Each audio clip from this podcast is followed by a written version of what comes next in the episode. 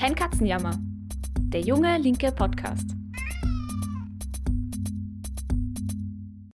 Hey und herzlich willkommen zur aktuellen Folge von Kein Katzenjammer, der junge linke Podcast. Ich bin Theresa Griesebner und bei Kein Katzenjammer diskutieren wir jede Woche über aktuelle politische Diskussionen in Österreich. Der Podcast wird gemacht von den Jungen Linken. Wir sind eine kommunistische Jugendorganisation. Unser Podcast Kein Katzenjammer richtet sich an alle, die politisch interessiert sind oder die es nur werden wollen. Als junge Linke arbeiten wir ehrenamtlich, egal ob es der Podcast ist, kostenlose Nachhilfe oder Kampagne für niedrigere Mieten. Wir sind aktiv, weil wir was verändern wollen, aber manche Dinge kosten auch Geld. Die Podcast-Plattform, das Drucken von Flyern, Material und Datenbank für Nachhilfe. Deshalb freuen wir uns immer über Spenden, egal ob 1, 5 oder 10 Euro. Spenden kann man direkt über Spotify oder unter jungelinke.at slash spenden. Das große Geld haben vielleicht die anderen, aber wir sind viele. Und großes Geld ist für die heutige Folge auch ein gutes Stichwort, denn wir reden heute über Vermögenssteuern. Seit Beginn des Sommers sind Steuern auf große Vermögen in Österreich wieder Thema. Aufs Tapet gebracht vom SPÖ-Chef Andreas Babler, der Vermögenssteuern ab einer Million Euro zum Programm seiner Partei gemacht hat. Und schon wurde hitzig über diesen Dauerbrenner diskutiert. Während in Österreich zwei Drittel der Menschen für eine Vermögenssteuer sind, gibt es andere Parteien, die ja lieber überhaupt nicht darüber reden würden. Von Scheindebatte über Politik des Marxismus hat man da von FPÖ und ÖVP alle möglichen Beschreibungen gehört. Und auch als Linke hat man es mit der Vermögenssteuer oft gar nicht so leicht. Reicht es, Vermögen einfach zu besteuern, wenn es eigentlich darum gehen muss, Ungleichheit als Ganzes zu beseitigen? Wen wird der Vermögenssteuer allen treffen? Und wie viel kann eine Steuer auf große Vermögen tatsächlich verändern? Über all diese Fragen spreche ich heute mit Miriam Frauenlob. Miriam ist aktiv bei den Jungen Linken in Wien und sie hat Volkswirtschaftslehre und internationale Entwicklung in Wien studiert. Freut mich sehr, dass du wieder mal im Podcast zu Gast bist, Miriam. Danke für die Einladung, Theresa. Fallen wir gleich zu Beginn mit der Tür ins Haus. Was hältst du von einer Vermögenssteuer? Bist du da eine große Enthusiastin, die sagt, fix gern morgen sofort einführen? Oder hegst du da selbst eine Skepsis dem gegenüber? Also grundsätzlich würde ich natürlich sagen, am liebsten eher gestern als morgen einführen. Trotzdem glaube ich, dass man vorsichtig sein muss, was man sich davon dann alles erwartet. Wir können später auch noch genauer darüber reden, aber die Modelle für Vermögenssteuern, die gerade diskutiert werden, die werden jetzt an den bestehenden Machtverhältnissen nicht extrem viel ändern. Trotzdem finde ich den Vorstoß grundsätzlich total wichtig. Also ich bin auf jeden Fall ein Fan. okay, spannend. Auch spannend zu sagen, was, hat, was sind da die Grenzen, die Vermögensteuern haben. Darüber reden wir später sicher nochmal. Ähm, jetzt klingt die Frage, die ich zu Beginn stellen will, vielleicht extrem banal, aber es ist eine wichtige Unterscheidung, wenn man politisch ordentlich über Vermögensteuern diskutieren will. Die Frage ist nämlich, was ist Vermögen überhaupt? Und was ist Vermögen auch im Gegensatz zu Kapital zum Beispiel? Also wenn es um Reichtum oder Ungleichheit geht, da wird meist als erstes zwischen Einkommen und Vermögen unterschieden. Einkommen, das ist das, was ich bekomme, wenn ich arbeiten gehe. Also das ist das, womit die meisten Menschen ihr Leben bestreiten. Vermögen im Gegensatz dazu ist eine Bestandsgröße. Also das ist nichts, was ich jeden Monat neu bekomme und meistens ausgebe, sondern beispielsweise mein Sparbuch. Bei vielen Menschen in Österreich, die Vermögen haben, ist die eigene Wohnung oder das eigene Haus der größte Vermögenswert. Darüber hinaus gibt es aber auch Finanzvermögen. Wenn ich beispielsweise in Aktien investiert hätte, dann wäre das mein Finanzvermögen. Ähnlich schaut es aus bei Menschen, die Firmen besitzen. Mhm. Kapital im Unterschied zu Vermögen dann zu definieren, kommt auf den Blickwinkel an. Grundsätzlich kann man sagen, dass Kapital das ist, was eingesetzt wird, um es zu vermehren. Wenn ich also beispielsweise ein gebrauchtes Auto habe im Wert von, sagen wir mal, 8000 Euro, dann ist das zwar Vermögen, aber in den meisten Fällen ist es jetzt kein Kapital. Kapital ist somit Vermögen, bei dem ich versuche, es weiter zu verwerten. Man kann sich jetzt schon denken, die Menschen, die viel Vermögen haben, die haben in den meisten Fällen auch viel Kapital. Das Relevante hierbei ist dann natürlich, dass das Vermögen nicht einfach nur nicht am Sparbuch liegt, sondern quasi von selbst, in Wirklichkeit natürlich, indem man andere für sich arbeiten lässt, mehr wird. Das, was man dann ausgezahlt bekommt, nennt man auch Einkommen, aber eben Kapitaleinkommen. Der französische Wirtschaftswissenschaftler Thomas Piketty hat sogar gezeigt, dass wir in einer Phase des Kapitalismus leben, in der die Wachstumsrate des Kapitals höher ist als die durchschnittliche Wachstumsrate der Wirtschaft als Gesamtes. Das führt dann dazu, dass Menschen, die hohes Kapitalvermögen haben, auf dieses höhere Wachstumsraten erzielen, als die Reallöhne wachsen. Also das, wovon die meisten Leute ihr Leben bestreiten. danke mal fürs Klären von diesen grundsätzlichen Begriffen und auch von der Einordnung, also zu wie groß äh, Vermögen ist und wie das eigentlich wächst. Ähm, jetzt ich weiß in den letzten Wochen die Vermögenssteuer vor allem in den Medien, weil eben der neue Vorsitzende der SPÖ, Andreas Babler, klar gesagt hat, dass er für Vermögenssteuer eintritt. Und als Antwort darauf wurde dann aber auch allen Großmüttern in Österreich Angst gemacht, dass davon ihr Haus bedroht ist ähm, und ihr Sparbüchel natürlich. Ähm, was ist da eigentlich dran? Die SPÖ fordert ja Vermögensteuern ab einer Million Euro. Wen würde das allen betreffen und wie funktioniert das Modell der SPÖ genau? Und hast du vielleicht einen Einblick, welche anderen Modelle das es da noch gibt? Genau, also die SPÖ fordert eine Vermögenssteuer mit einem Freibetrag von einer Million Euro. Ursprünglich hat das Modell die Teilgewerkschaft GPA vorgeschlagen und Andreas Babler hat das jetzt auch zur SPÖ-Forderung gemacht. Nach diesem Modell würden Vermögen von 1 bis 2 Millionen Euro äh, mit 0,5 Prozent besteuert werden, Vermögen bis 3 Millionen Euro mit 1 Prozent und Vermögen darüber hinaus mit 1,5 Prozent. Die SPÖ argumentiert, dass so eine Steuer knapp 5 Milliarden Euro aufbringen würde. Das wären knapp die Hälfte der gesamten Ausgaben, die Österreich für Bildung aufwendet. Wie du schon sagst, wird dann oft gesagt, dass das kontraproduktiv wäre, weil es den sagenumwobenen Mittelstand treffen würde.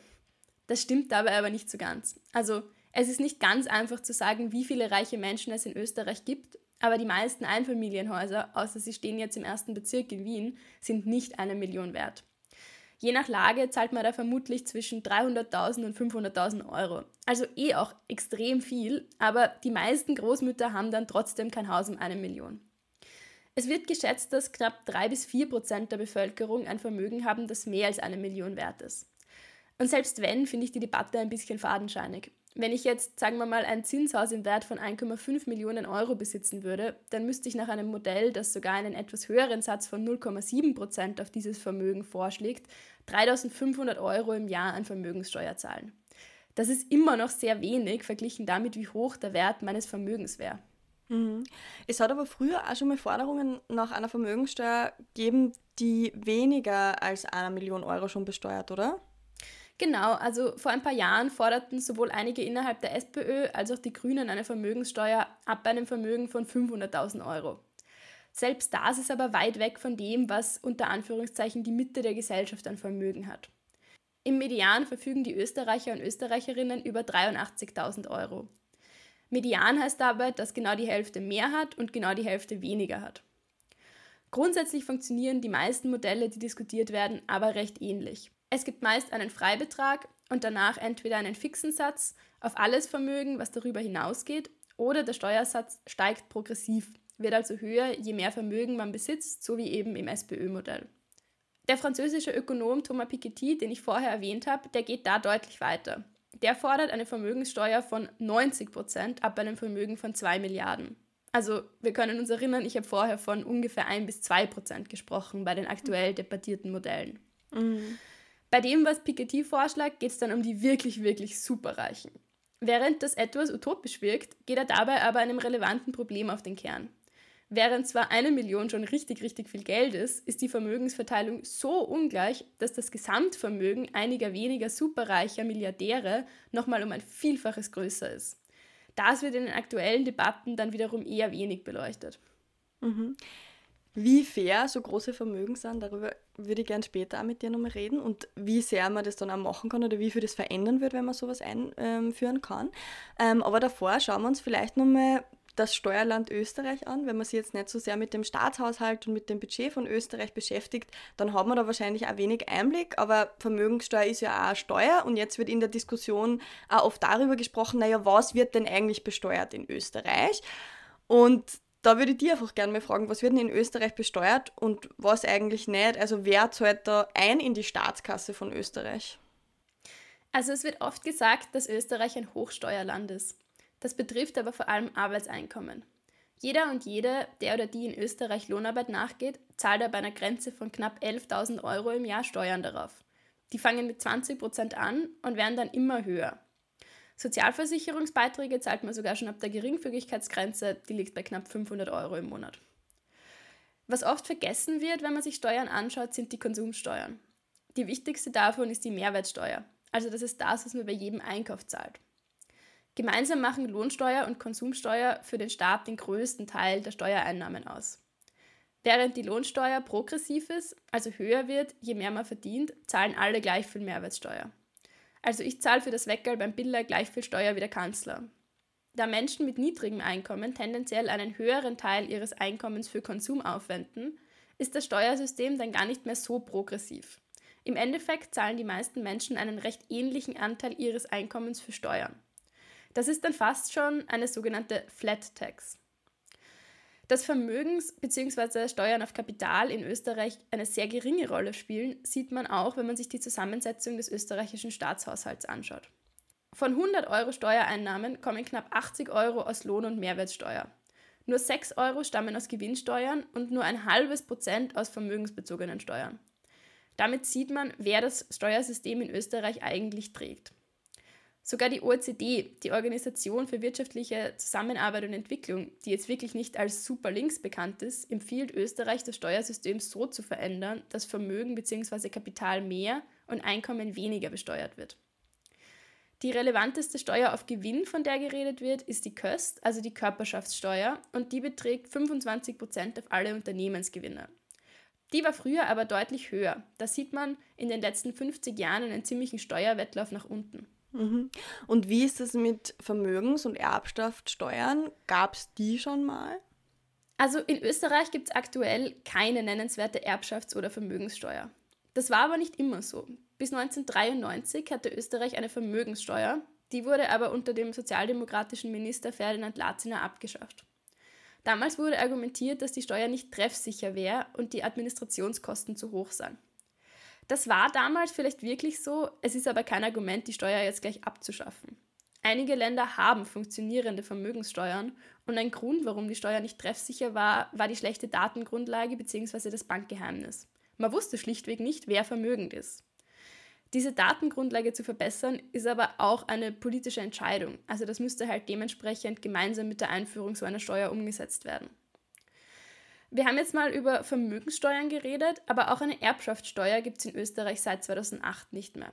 Diese wurde damals auch aus einem technischen Grund vom Verfassungsgerichtshof aufgehoben und die Regierung unter Gusenbauer, also einem SPÖ-Kanzler, hat die Frist, dann diesen Fehler zu beheben, einfach auslaufen lassen. Auch damals war aber das Aufkommen der Steuer relativ gering. Also die hat jetzt nicht viele Einnahmen gebracht und war auch ähm, nicht gut designt. Also sonst hätte der Verfassungsgerichtshof da nicht ähm, Beschwerde eingelegt. Die triftigste vermögensbezogene Steuer in Österreich, die jetzt nicht direkt mit Unternehmensgewinnen oder Unternehmen zu tun hat, ist die Grunderwerbsteuer. Die wird immer schlagend, wenn ein Grundstück den Eigentümer wechselt und die ist in einer Höhe von 3,5 Prozent. Hm. Ich finde es immer so lustig bei Steuern, weil Steuern klingen immer so, so fad und technisch, aber sie sind eigentlich höchst politisch und extrem spannend, sich damit auseinanderzusetzen. Ähm, und auch bei diesen technischen Fragen, oder? Also sehr spannend zu sehen, wie wie die immer mit technischen Argumenten quasi ähm, abgeschafft wurden wieder und das Politische dahinter dann auch so ein bisschen vom Tisch ähm, gewischt. Jetzt habe ich das Gefühl, da geht es ja immer darum, dass man auch nicht drüber reden will, ähm, was sind Verteilungskämpfe, wem will man da was wegnehmen. Und das wäre ja auch eine politische Frage da dran. Und auch in der jetzigen Debatte sieht man das. Also zur Verteidigung der Vermögenssteuer wird auch von Sozialdemokraten häufig betont, dass damit eh niemandem zu viel weggenommen wird und dass einfach die Reichen auch ihren fairen Beitrag leisten sollen sollen. Da stellt sich die Frage, was heißt dieses fair und ist eine Vermögensteuer mit dem Modell der SPÖ nicht einfach nur Augenauswischerei, weil sie die Welt nicht wirklich gerecht macht, sondern einfach nur ein bisschen weniger ungerecht? Puh, also ich finde, das ist gar nicht so einfach zu beantworten. Ich würde mal damit anfangen, grundsätzlich finde ich auch eine niedrige Vermögenssteuer mit einem hohen Freibetrag besser als keine. Ich glaube, dass es grundsätzlich einfach mal gut ist, dass darüber diskutiert wird, dass es nicht Gott gegeben ist, dass einzelne Leute steinreich sind, sondern dass man da gesellschaftlich darüber debattieren kann. Ich glaube auch, dass es eine Diskussion darüber eröffnet, wer in Österreich überhaupt reich ist und wie man reich wird. Also insgesamt ist es einfach notwendig, dass man dieses Fass öffnet. Mhm. Ein bisschen sehe ich aber eh auch diese Gefahr, von der du redest, dass man das Ganze eher so alibimäßig durchsetzt. Das ist jetzt vielleicht ein bisschen ein Exkurs, aber es gibt eine Anekdote, dass vor der letzten US-Wahl Joe Biden einem Haufen steinreicher Männer erzählt hat, dass sie jetzt auch ihre fairen Beiträge leisten müssen, damit der gesellschaftliche Frieden gewahrt wird, da die Ungleichheit schon so groß geworden ist, dass er Angst vor Unruhen hatte. Im selben Statement hat er die Männer aber auch beschwichtigt und mehr oder weniger gesagt, macht euch keine Sorgen, das geht eh nicht an die Substanz von eurem Vermögen. Was ich damit das sagen eh nichts. genau. Was ich damit sagen will, ist es, dass es natürlich einen Unterschied macht, ob eine Vermögenssteuer so hoch ist, dass im Endeffekt Machtverhältnisse verändert werden oder ob das eher ein Tropfen auf dem heißen Stein ist. Mhm. Das SPÖ-Modell würde Vermögen mit einem sehr geringen Satz besteuern. Wir haben ja vorher gesehen, dass der zwischen 0,5 und 1,5 Prozent beträgt. Ich glaube nicht, dass das jetzt instantly den großen Unterschied machen wird, wenn man sich realistisch anschaut, wer in Österreich lebt oder wer in Österreich die Macht hat und wie reich diese Leute wirklich sind. Aber es wäre auf jeden Fall einmal ein Anfang. Mhm. Ich glaube auch, dass man realistisch darin sein muss, was gerade gesellschaftlich durchsetzbar ist. Es gibt auch sozialdemokratische Vorschläge, die ziemlich radikal in ihren Zielen sind. Da kommt mir immer vor, dass man sich so die klassenlose Gesellschaft herbeisteuern möchte. Die Vorschläge von Piketty, die ich vorher erwähnt habe, die gehen stark in diese Richtung. Das finde ich dann wiederum ein bisschen utopisch und das fokussiert dann zu sehr auf das Steuersystem. Wenn wir jetzt die politische Macht hätten, Reiche mit, sagen wir, 100% zu besteuern, dann hätten wir auch die Macht, eine vernünftigere Gesellschaft zu gestalten und die wäre dann generell anders ausgestaltet und nicht nur über Steuern herbeizuführen. Mhm ich weiß nicht mehr, wo ich das gelesen habe, aber irgendwer meinte mal, viele der linken sozialdemokratischen Vorschläge zur Vermögens- und Erbschaftsbesteuerung wirken ein bisschen wie die Rückkehr der utopischen Sozialisten, also der Sozialisten vor Marx, die sich zwar gute Sachen gewünscht haben, aber teilweise einfach das Blaue vom Himmel, ohne jetzt die Machtverhältnisse dahinter zu analysieren. Mhm. Also ich glaube, es ist eine Gratwanderung. Gleichzeitig muss man auch sagen, es gibt Steuerexpertinnen, die sagen, das Vermögen ist so stark konzentriert, dass auch hohe Freibeträge überhaupt kein Problem wären, wenn es jetzt um das Aufkommen der Steuer geht. Also um die Frage, wie viel Geld in den Staatshaushalt kommt. Weil die, die richtig, richtig reich sind, die haben weit mehr als eine Million und dort ist dann auch gesellschaftlich viel zu holen. Gleichzeitig führen Freibeträge aktuell zu einer deutlich höheren Akzeptanz in der Gesellschaft. Also ich glaube, da muss man halt zwei Debatten gleichzeitig führen. Auf der einen Seite, welche Leute sind so reich, dass sich eine Vermögenssteuer richtig lohnen würde für den Staat und welche sind vielleicht nicht ganz so reich, aber es wäre trotzdem gerechter zu sagen, man sollte sie besteuern und dafür Menschen mit einem geringen Einkommen, man sollte dann bei denen die Einkommensteuerbelastung verringern noch einmal. Also das würde ja trotzdem die Gesellschaft ein bisschen gerechter machen. Mhm. Bei der Frage von Gerechtigkeit geht es ja dann oft darum, inwiefern man Leuten was wegnehmen darf, die sich das scheinbar selbst erarbeitet haben oder deren Familien das vor ihnen getan haben. Wie kommen Leute in Österreich an ihr Vermögen? Also wie werden Reiche superreich? Und ist es überhaupt fair und gerecht, Vermögen zu haben? Das ist jetzt natürlich eine totale Grundsatzdebatte und ich finde, das kann man aus zwei Seiten beleuchten. Machen wir mal ein Gedankenspiel und ignorieren wir einmal, dass sich im Kapitalismus enormen Reichtum erarbeiten meist die Ausbeutung vieler anderer bedeutet, die nie etwas von dem Vermögen sehen werden. Also tun wir jetzt mal so, als könnte man sich wirklich fair und gerecht durch harte Arbeit Vermögen erarbeiten, so wie zum Beispiel die Neos das oft sagen. Selbst dann ist es so, dass viele der österreichischen Superreichen nicht unter Anführungszeichen fair an ihr Vermögen gekommen sind. Es gibt mehrere Hintergründe, über die Österreich Superreiche zu ihrem Vermögen gekommen sind und die haben allesamt sehr wenig mit Fairness zu tun. Vielleicht kann sich der eine oder die andere noch daran erinnern, dass es Debatten um die Versteigerung des Vermögens der ehemals reichsten Österreicherin Heidi Horten gab. Die hatte zu Lebzeiten ähm, enorm hohes Vermögen und da wurde dann darüber diskutiert, inwiefern dieses Vermögen in die Familie dadurch gekommen ist, dass im Zuge der Arisierungen ähm, jüdisches Vermögen zwangsveräußert wurde. Mhm. Als 2022 der Schmuck von Heidi Horten versteigert wurde, forderten dann einige Organisationen, dass zuvor noch mal gründlich geprüft werden sollte, wie Hortens Vorfahren zu diesem Reichtum gekommen sind. Ähnlich fragwürdig ist die Situation bei der Familie Flick. Die gehört durch das Erbe von Friedrich Karl Flick zu den zehn reichsten ÖsterreicherInnen. Also die Familie gehört quasi zu den zehn reichsten Familien. Und dieser Friedrich Karl Flick weigerte sich bis zu seinem Tod Entschädigungen an Zwangsarbeiter zu zahlen, die während des Zweiten Weltkriegs in den Fabriken der Familie gearbeitet haben. Abgesehen davon, also abgesehen jetzt von fragwürdigen Vermögensanhäufungen während der NS-Zeit, spielt noch ein ganz anderer Hintergrund eine Rolle bei Österreichs Vermögenden. Auch wenn Adelstitel sich jetzt ein bisschen antiquiert anhören und diese Titel an sich auch abgeschafft wurden, profitieren die Nachkommen ehemals adeliger Familien immer noch vom Reichtum, der nach wie vor in der Familie liegt. Ich habe das als Vorbereitung recherchiert und ziemlich absurd gefunden. Die Esterhazys zum Beispiel, die besitzen 40.000 Hektar Wald und Forst, 130.000 Festmeter Holz, große Anteile vieler burgenländischer Seen, 55 Millionen in diversen Privatstiftungen und dann kommt es noch dazu, drei Schlösser. Und das ist jetzt vermutlich noch nicht alles. Hm, echt krass. Ähm, das, da kann man jetzt sagen, das sind irgendwie einzelne Beispiele, aber wenn man sich die reichen Listen in Österreich anschaut, dann findet man bei vielen der Top 10 da irgendwie so einen Hintergrund. Mhm. Und abgesehen von diesen Beispielen spielt dann halt einfach Erbe eine große Rolle. Also der reichste Mann Österreichs ist aktuell Marc Mateschitz, der Sohn von Didi Mateschitz. Also selbst wenn Vermögen einmal unter Anführungszeichen oder Neos Verständnis fair erarbeitet wurde und nicht aus ehemaligem Adelsbesitz stammt, sind die Menschen, die heute davon profitieren, häufig die Erben.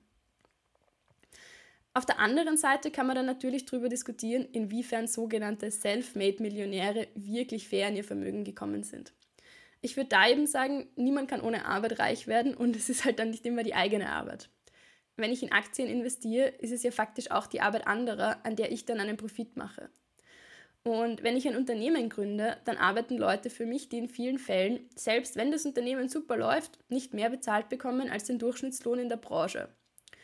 Und dazu kommt dann noch, dass man auch als Unternehmer oder Unternehmerin, die nichts geerbt hat, abgesehen davon, dass man eben die Arbeiter in den seltensten Fällen am Vermögen teilhaben lässt, auch von staatlichen und gesellschaftlichen Investitionen und von Infrastruktur profitiert sei es die Bildung der Arbeitskräfte, die gesellschaftlich finanziert wird, oder die Straßen, auf der ich dann, wenn ich jetzt ein reicher Unternehmer wäre, meine Produkte durch die Gegend fahre. In einer kapitalistischen Gesellschaft kann niemand alleine ohne die Leistung anderer reich werden. Und dabei habe ich jetzt noch gar nicht darüber geredet, wie ökologische Kosten, also Schäden an Umwelt und Natur, ausgelagert werden oder auch Arbeiterinnen in weniger entwickelten Ländern sowohl für die Produktion von Vorleistungen als auch für Dienstleistungen oft weit über das in Industrieländern übliche Maß ausgebeutet werden. Mhm.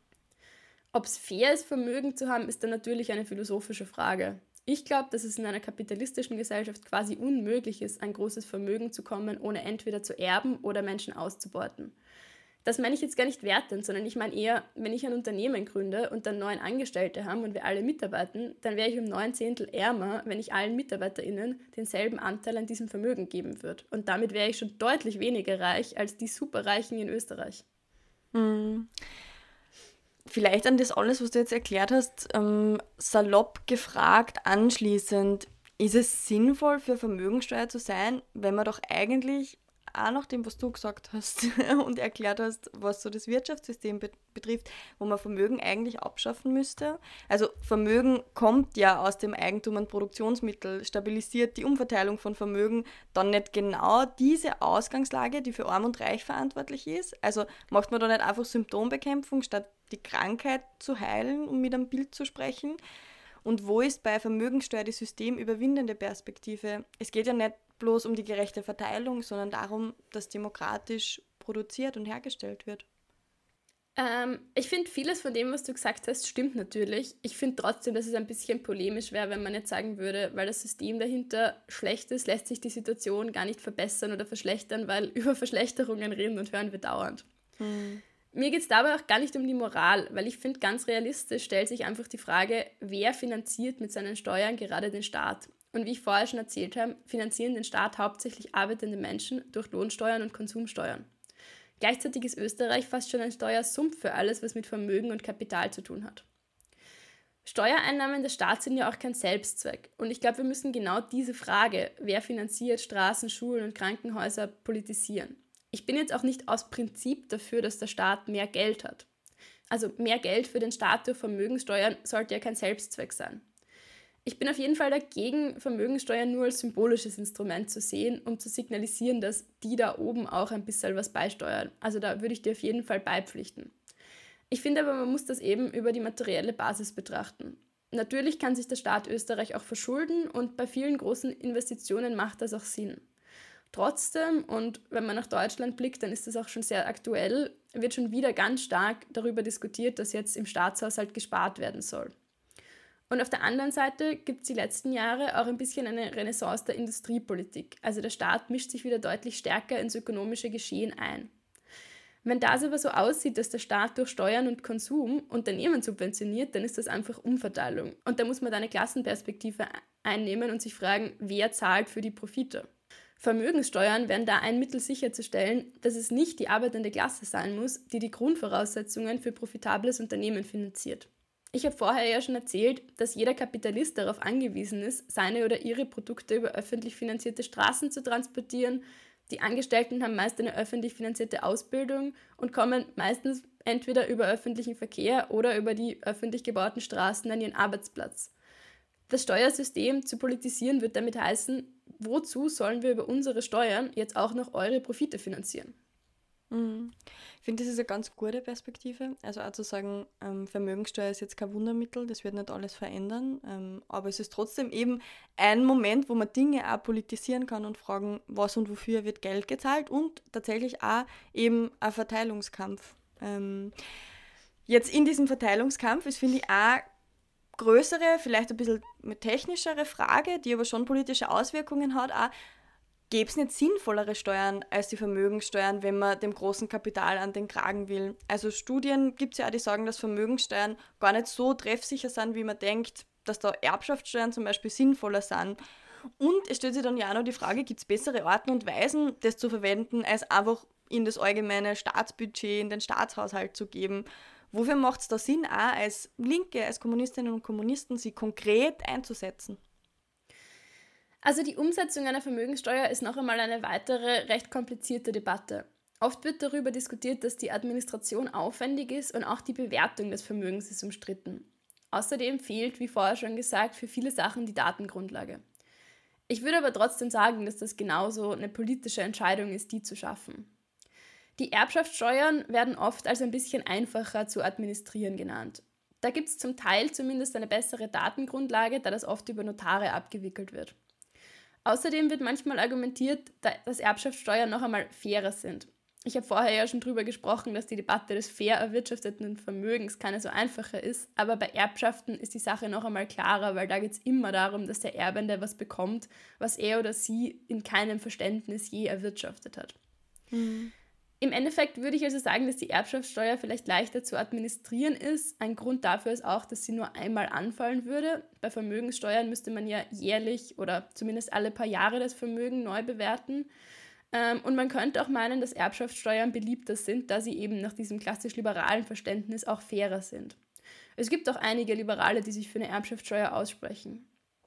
Gleichzeitig deckt sich dieses Argument, also quasi, dass sie fairer und dadurch vielleicht beliebter wären, überhaupt nicht mit der Wahrnehmung der meisten Menschen. In einer aktuellen Sora-Studie waren deutlich mehr Leute für eine Vermögensteuer als für eine Erbschaftssteuer. Das lässt sich einfach damit argumentieren, dass beim Erben viele an das kleine Häusel der Oma denken, der Reichtum aber deutlich ferner und abstrakter wirkt. Grundsätzlich bin ich aber in jedem Fall für beides. Also ich finde, das schließt sich nicht aus und man könnte ja mal mit der Erbschaftssteuer anfangen und dann im nächsten Zug die Vermögenssteuer einführen. Was diese Frage der Verwendung der Steuereinnahmen geht, finde ich das auch gut, wenn das für konkrete Projekte verwendet wird. Also das erinnert mich ein bisschen an diese Wiener Wohnbausteuer. Da steht ja immer noch auf den Häusern finanziert aus den Mitteln der Wohnbausteuern und das signalisiert dann auch einen gewissen Stolz. Also ich finde, dass das durchaus was hat, wenn jetzt das nächste Krankenhaus, was gebaut wird, wenn da dann draufsteht, finanziert durch das besteuerte Vermögen von René Benko. Aber jetzt mal abgesehen, dass ich das witzig finde, ich glaube, dass es einem auch vor Augen führt, um welche Summen es sich da handelt und diese Debatte aufmacht, wer sonst für sowas zahlt, nämlich wir alle. Ja, das finde ich eine irrsinnig gute ähm, Idee und ich würde auch gerne in einer Wohnung leben, die der René Benko finanziert hat und nicht nur eine, aus der er Profit macht. Ähm, danke dir, Miriam, für diesen irrsinnig guten Überblick und die Einordnung von der Diskussion um Vermögenssteuer. Es kommt immer wieder auf, alle Jahre wieder kommt die Debatte mit sehr ähnlichen Argumenten und aber auch immer mit diesen Fragen, die ich dir jetzt gestellt habe und die mich beschäftigen, nämlich inwiefern macht Sinn, wie viel Veränderungspotenzial hat es und ich finde, du hast sehr gut erklärt, wie widersprüchlich das halt auch ist. Also was da Möglichkeiten sind von einer Vermögenssteuer, aber auch Grenzen. Insofern großes, großes Danke dir ähm, für diese ganzen Ausführungen. Danke dir für die Einladung nochmals, hat mich sehr gefreut. Das war sie ja schon, unsere aktuelle Folge von Kein Katzenjammer. Die nächste Folge gibt es dann wie gewohnt nächsten Sonntag auf Spotify, Apple, iTunes und überall sonst, wo du gerne Podcasts hörst. Und wenn du noch kein Junge Linke Jubiläumsbuch bestellt hast, dann ist das jetzt das Zeichen, dass du das unbedingt tun solltest. Darin geht es um die ersten fünf Jahre von Junge Linke, was wir unter Partei verstehen und was sinnvolle Praxis sein kann oder auch nicht. Vielleicht findet man da Antworten drauf, wie sehr es Sinn macht, Reformen wie eine Vermögensteuer zu fordern. Du kannst es auf jeden Fall jetzt noch auf unserer Website bestellen unter www.jungelinke.at. Und wir hören uns dann hoffentlich in einer Woche wieder. Ich freue mich schon drauf. Ciao!